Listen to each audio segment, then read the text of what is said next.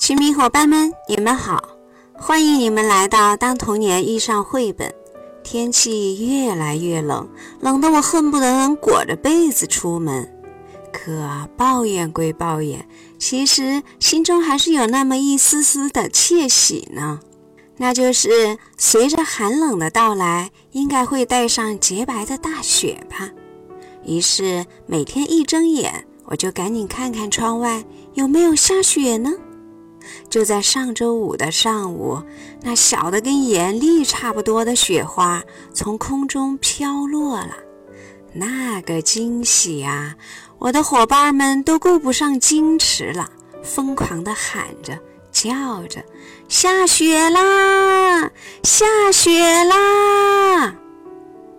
可是呀，这小小的雪花就如一位匆匆而过的过客。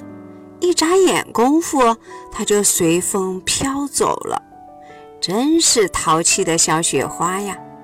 留下满是遗憾的我们，傻傻地站在窗边。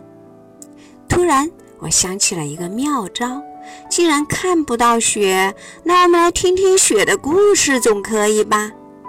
于是我找到了它，《雪精灵之歌》，送给亲密伙伴们。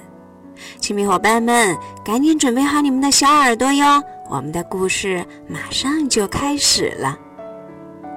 《雪精灵之歌》有一年冬天，下了好大的雪，世界变得雪白而安静。一天下午，我像往常一样在森林里采集冬青树的小红果，突然。我发现雪地上有一串奇怪的小脚印，到底是谁留下的脚印呢？我悄悄地守在那里，终于我把它抓住了。我看着它，它看着我，它的身体像雪一样洁白，一个真正的雪精灵。这将是我最珍贵的宝物。我和他分享我最爱的食物，我唱歌给他听。他应该是这个世界上最快乐的雪精灵，可是他一点儿也不快乐。我很难过。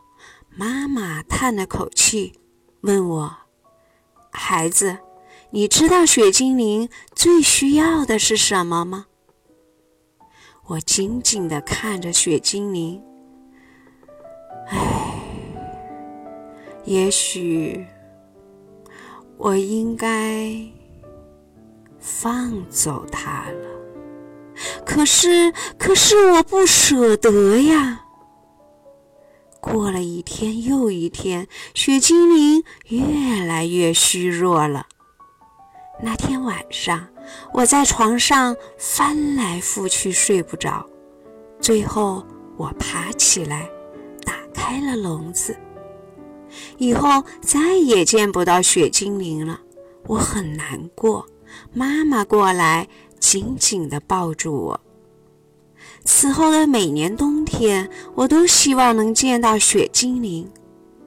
可是，很多年以后，一个月光皎洁的夜晚，窗台上忽然传来了一阵熟悉的歌声。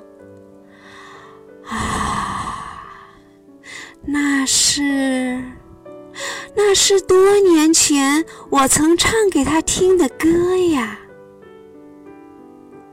好了，亲密伙伴们，我们的故事讲完了，你喜欢吗？今天这个绘本故事很特别，它是用刀剪出来的绘本，每一个画面都很美很灵动。小松果被它的剪纸吸引了。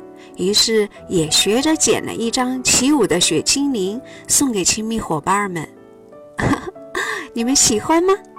如果喜欢，你也赶紧拿起剪刀和纸，剪一剪自己喜欢的图案吧。